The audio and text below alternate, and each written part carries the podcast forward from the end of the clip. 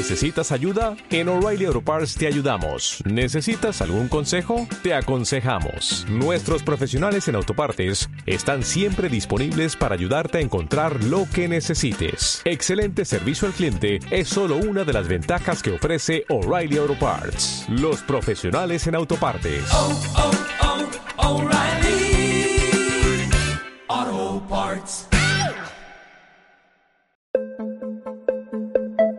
¿Qué tal gente? Sean bienvenidos a un nuevo episodio de Agentes Química, solo lo mejor de lo mejor.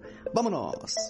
En este episodio vamos a hablar sobre los diferentes tipos de análisis que se le pueden realizar a los suelos, así como su tratamiento y problemas de fertilidad en estos. ¡Vámonos! Arturo Gómez. Hola, bienvenidos a nuestro podcast de tratamientos de suelos. En este caso hablaremos de la contaminación de estos en agricultura. Hay diferentes técnicas de recuperación de suelos contaminados. Entre ellas pueden aplicarse la in situ, actuando sobre los contaminantes en el lugar que se encuentran sin necesidad de moverlos o excavar para trasladarlos. La otra forma que puede ser es la ex situ, lo que implica, implica perdón, la excavación previa del suelo para su tratamiento, ya sea en el lugar o se puede trasladar este, en este en este tratamiento sí se puede trasladar a una planta de tratamiento. Los primeros son los más lentos y complejos, mientras que los segundos suelen ser más costosos pero también más rápidos. Las técnicas más habi- habituales para el tratamiento de los suelos contaminados son las técni- técnicas de contención. ¿Cuáles son estas técnicas? Bueno, las técnicas de contención de suelos contaminados puede ser la de barreras verticales in situ para evitar el desplazamiento lateral de los contaminantes, bien sea a través de lixiviados o la contaminación de aguas subterráneas. Incluyen también la instalación de muros de pantalla. Otra técnica puede ser la de barreras horizontales, la cual consiste en excavar zanjas que se rellenan con material sellante. Entre estas técnicas se encuentran las barreras de suelo seco, la cual se basa en la desecación perdón, del suelo para aumentar su capacidad de retención de sustancias contaminantes líquidas. Otra técnica más es la de sellado superficial. El objetivo es evitar la exposición del suelo a los elementos contaminantes, así reduciendo la filtración de agua de lluvia en el suelo contaminado y a la vez controlar la volatilidad de los elementos contaminantes. Estos se pueden aplicar materiales naturales in situ como la bentonita con un material geotextil, aglomerados asfálticos, hormigones o láminas sintéticas. Y por último, se puede hacer un sellado profundo. Esta técnica permite alterar la estructura del suelo para limitar su permeabilidad y controlar el avance de la contaminación a capas más profundas. Suelen inyectarse materiales para su, su sellado profundo. También hay otras técnicas de descontaminación de suelos, el cual puede ser con tratamientos físico-químicos, como la extracción, extracción perdón, de aire a través de pozos de extracción vertical u horizontales, que estos hacen que se conduzca el aire con los contaminantes hacia la superficie para ser tratados en plantas especializadas. También puede ser la extracción de agua empleada principalmente en acuíferos contaminados. Esta extracción de fase libre en suelos contaminados por hidrocarburos de fase libre que se extraen en pozos verticales, perdón, donde fluye el contaminante. Otra técnica que se puede utilizar de descontaminación es la de lavado, la cual se aplica de manera ex situ. Previa excavación del suelo, es tamizado para eliminar las partículas más gruesas y a continuación se lava con, extra- reactantes químicos que permiten disolver y solubilizar los contaminantes. Dentro de esta técnica se encuentra el flushing, que consiste en anegar los suelos contaminados con una solución que transporte los contaminantes a una zona determinada y localizada donde pueden ser eliminados. También se puede utilizar otra técnica llamada electrocinética, la cual se trata de, mm, ¿cómo podré decirlo?, de la aplicación de una corriente eléctrica de baja intensidad entre electrodos introducidos in situ en el suelo contaminado que permite la movilización de agua, iones y partículas pequeñas cargadas. También es muy eficaz el tratamiento de adición de enmienda, en, perdón, adición de enmiendas. En este caso, del tratamiento de suelos contaminados con sales o metales pesados que pueden recuperarse de manera in situ añadiendo sustancias orgánicas e inorgánicas que permiten la transformación de los contaminantes. Otra técnica podría ser también las barreras permeables activas. Esta se trata de una técnica muy novedosa que fue aplicada desde 2004 que consiste en instalar una pantalla perpendicular al flujo de la pluma de la contaminación, a través de la cual pasa el agua subterránea contaminada y cuyo material de relleno puede absorber, precipitar o degradar biótica o ambióticamente los contaminantes. Por otra parte, la inyección de aire comprimido es otra técnica la cual tiene el objetivo de separar los contaminantes disueltos en el agua en forma de vapor. Por último tenemos otros dos tipos de técnicas, la cual es la de tratamientos biológicos, la cual permite también o es denominado como biorecuperación, la cual permite degradar contaminantes orgánicos o reducir la toxicidad de contaminantes inorgánicos mediante la actividad biológica natural. Entre estos se encuentra la, la biodegradación asistida o la biotransformación de los metales o la fitorrecuperación, creo si se llama así, eh, una técnica emergente que utiliza la capacidad de ciertas especies vegetales para sobrevivir en áreas contaminadas, ayudando a extraer y movilizar estos elementos del suelo. Y por último, el tratamiento térmico. Como lo dice su nombre, eh, trata como de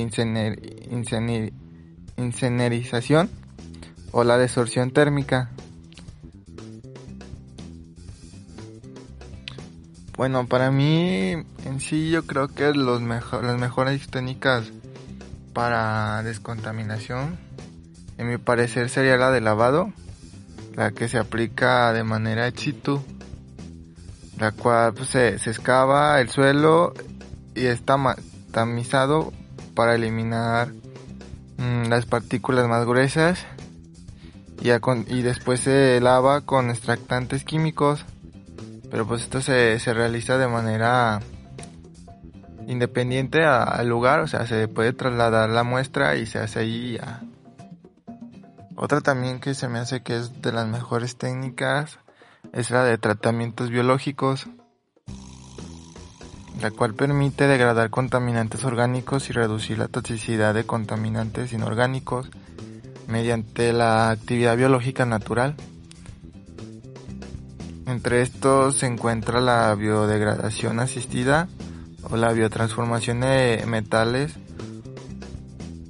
y eso sería todo de parte de tratamientos para suelos contaminados. Muchas gracias. Alberto Juárez. En lo que concierne a la norma referente al derrame de hidrocarburos en suelos, establece los límites permisibles de estos, así como lineamientos para su muestreo y especificación.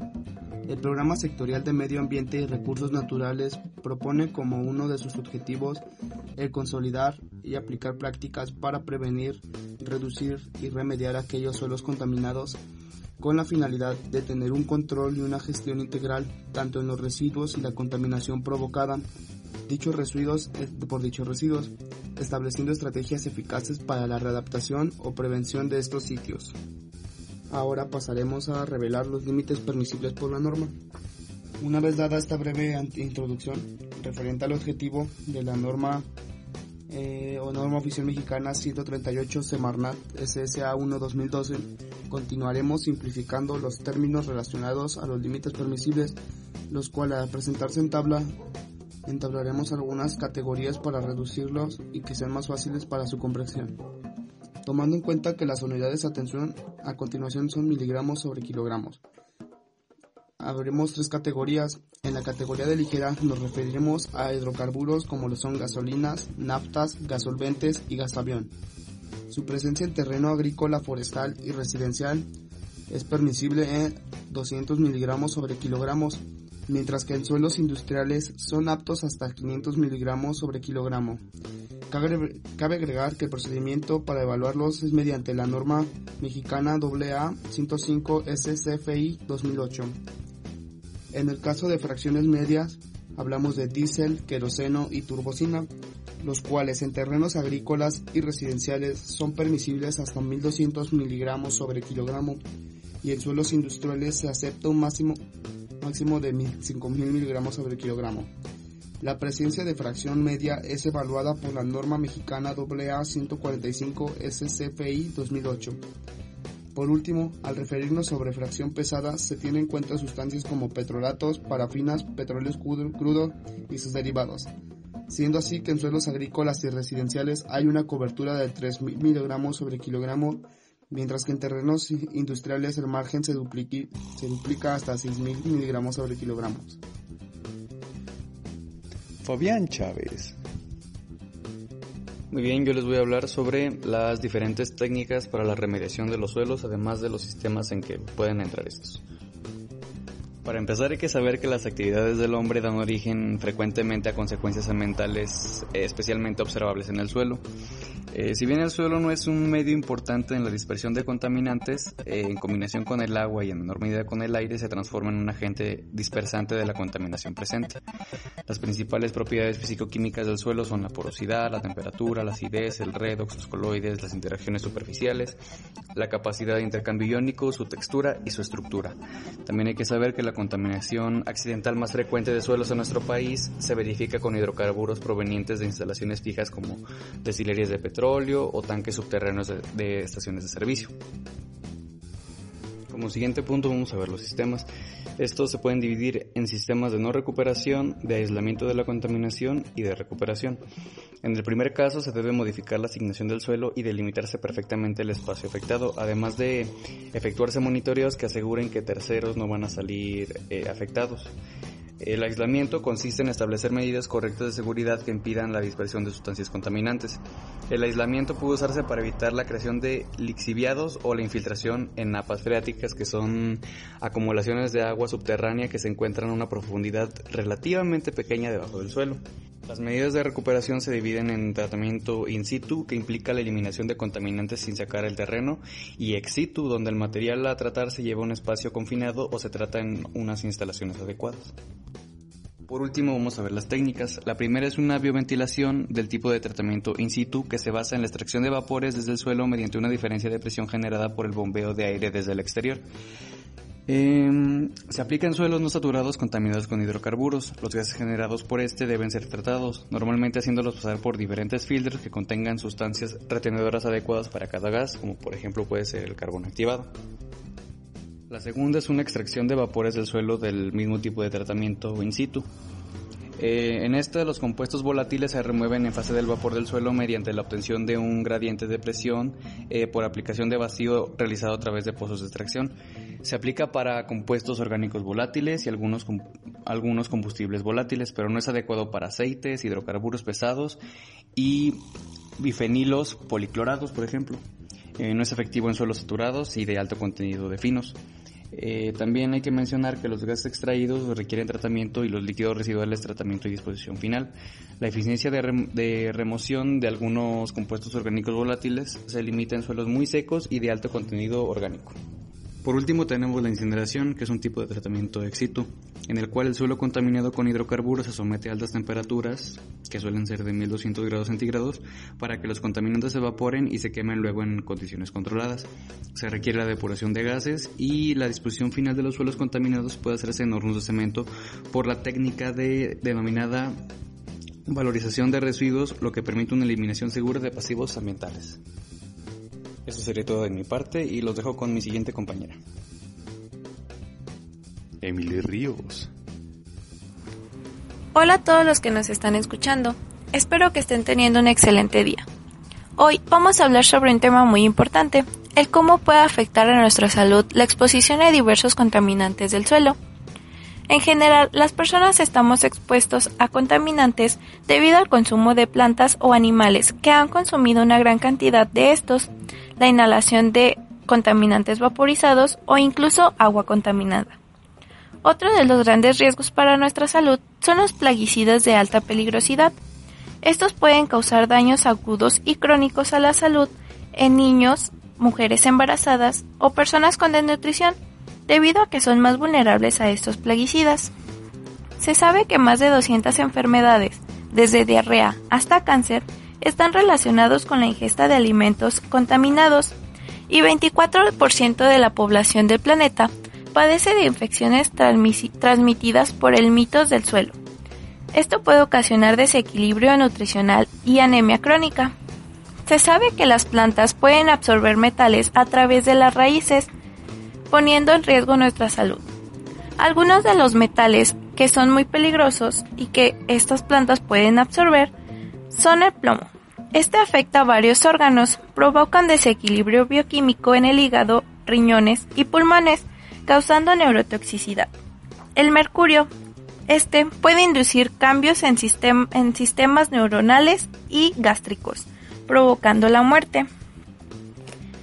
El arsénico es absorbido por, la, por vía oral o la inhalación y se almacena en el hígado, riñones, corazón y pulmones, y este es definido como carcinógeno. El arsénico puede causar falla hepática y renal, así como anemia y cáncer de piel. El níquel provoca defectos gástricos, hepatíticos y renales. El zinc es asociado con la anemia y lesiones tisurales. Si bien los efectos negativos del cobre son raros, también puede ocasionar daños hepatíticos y renales en lactantes. Debido a estos daños en nuestra salud, son muy importantes los límites seguros para contaminantes en frutas, verduras, pescados y alimentos para animales. Debido a que estos establecen un límite permisible que no afecta a nuestra salud. Bueno, eso ha sido todo por el día de hoy. Espero que les haya gustado mucho y que sigan escuchando nuestra transmisión. Hasta luego. Nadia Soriano. En la parte de los problemas de fertilidad, una afectación importante sucede cuando estos hidrocarburos dañan suelos agrícolas, provocando un perjuicio económico y social debido a la inutilización de estos suelos para la producción de cultivos o ganadería. Por un lado, la contaminación del suelo afecta a la flora, fauna y microorganismos del suelo, la fertilidad de estos, el crecimiento de las plantas, así como la existencia y sobrevivencia de los animales que se alimentan de estas. Durante las últimas décadas, los hidrocarburos han dado lugar a una amplia liberación de contaminantes en el medio ambiente. La afectación que los hidrocarburos generan a la fertilidad a través de mecanismos es la toxicidad directa en los organismos en el suelo, reducción en la retención de humedad y o nutrientes, compactación, cambios en pH y salinidad. La contaminación por hidrocarburos de petróleo ejerce efectos adversos sobre las plantas indirectamente, generando minerales tóxicos en el suelo disponible para ser absorbidos. Además, conduce a un deterioro de la estructura del suelo, pérdida del contenido de materia orgánica y pérdida de nutrientes minerales, tales como potasio, sodio, sulfato, fosfato y nitrato. De igual forma, el suelo se expone a la lixiviación y erosión. La presencia de estos contaminantes ha dado lugar a la pérdida de fertilidad del suelo, bajo rendimiento de cosechas y posibles consecuencias perjudiciales para los seres humanos y el ecosistema entero. Ruth Morales. Bien, ahora les hablaré del segundo tipo de contaminación a suelos por bario. Nos basamos en la norma oficial mexicana 147, que establece criterios para determinar las concentraciones de remediación de suelos contaminados por arsénico, bario, berilio, cadmio, entre otros. En base a la norma, algunos de los análisis que se le deben hacer al suelo contaminado por bario es la medición de pH. Los límites que se establecen son un valor verdadero de pH mayor a 10 en donde la medición puede dar una lectura baja. Este error puede minimizarse utilizando un electrodo para bajo error en sodio. En las muestras con un valor verdadero de pH menor a 1, la medición puede dar una lectura alta y mi compañera Monse nos mencionará otros de los análisis que se pueden realizar. Monse Sánchez. La digestión ácida por microondas es un método que se aplica para la determinación de bario, berilio, cadmio, entre otros reactivos químicos en, los suelos. Las digestiones obtenidas por este método son adecuadas para el análisis de absorción atómica directa, atómica, atómica por vapor frío, atómica por generación de hidruros, entre muchas otras. Sin embargo, la adición de ácido clorhídrico puede limitar algunos métodos de detección o incrementar las dificultades de detección con algunas técnicas. Un resumen del método es una muestra representativa de 5 gramos es digerida en 10 mililitros de ácido nítrico o con 9 mililitros y 3 mililitros de ácido clorhídrico utilizando calentamiento por microondas. Las muestras y los ácidos se colocan en vasos de fluorocarbono o de cuarzo para microondas. Los recipientes se tapan, se colocan en la unidad de microondas para su digestión. Una vez fríos, los recipientes, el contenido se filtra, se centrifuga o deja sedimentar, se diluye a un volumen conocido de acuerdo a la concentración esperada del analito y se analiza por método correspondiente. Los compuestos muy reactivos o volátiles pueden originar presiones altas debidas a la generación de gases durante la digestión, lo que puede causar la temperatura de los recipientes. Se pueden disolver por este método muchos tipos de muestras, sin embargo, algunas muestras refractarias de matrices como cuarzo, silicatos, dióxido de titanio, aluminio y otros óxidos no pueden disolverse en algunos casos para secuestrar elementos. Azucena Zamora. Un factor importante en la contaminación del suelo por metales pesados es la especiación, término que se refiere a la forma química en la que se encuentra, lo que redundará en distribución en el terreno, capacidad de disolución, su toxicidad, es decir, afectará su comportamiento como contaminante. Hay que destacar que los metales no pueden ser eliminados en procesos de tratamiento de suelos contaminados solo pueden ser neutralizados por lo que es preciso realizar un seguimiento del suelo para conocer el tipo de metal. En este caso será el bario. Un tratamiento recomendado podría ser la estabilización físico-química que se aplica en caso de presencia sobre todo de metales. Se trata de una técnica llamada ex situ que reduce la movilidad de los contaminantes, reduce la solubilidad en el suelo y lixiviando. Lixiviado se refiere al líquido resultante de un proceso de percolación de un fluido a través de un sólido. El lixiviado generalmente arrastra gran cantidad de los compuestos presentes en el sólido que atraviesa. También es un fertilizante líquido orgánico Además, recientemente está sirviendo como insecticidas para el control de plagas y enfermedades y ofrecen mayor resistencia del producto. Marisol Tamayo. Problemas de la salud. les hablaré acerca de las enfermedades que causa la ingestión de agua potable con niveles de bario. Puede causar perturbaciones gastrointestinales y debilidad muscular. El agua con niveles de bario puede producir vómitos, calambres estomacales, diarrea, dificultad para respirar, aumento o disminución de la presión sanguínea, adormecimiento de la cara y debilidad muscular. La ingestión de cantidades muy altas de compuestos de bario que se disuelven fácilmente pueden alterar el ritmo del corazón y producir parálisis y posiblemente la muerte. Algunos animales que ingirieron bario durante mucho tiempo sufrieron daño del riñón, pérdida de peso y algunos fallecieron. Jimena Soto.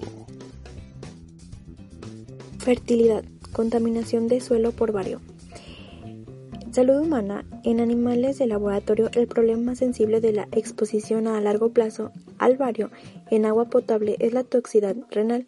El bario presente en los suelos generalmente se encuentra en una forma muy insoluble que quizás sea tóxica. El valor orientativo en suelos para el bario se cree teniendo en cuenta las fórmulas solubles del bario. En la salud vegetal, la fitoxicidad del bario es un problema concreto para los jardineros y horticultores. El bario puede considerarse fitóxico al competir con el, con el calcio necesario para el crecimiento de la planta. En los suelos ácido pH menor de 6 puede reducir, la absorción del bario por parte de las plantas. En cambio, si es mayor, puede este, tener un problema en la fertilidad, ya que puede contaminar el suelo del bario.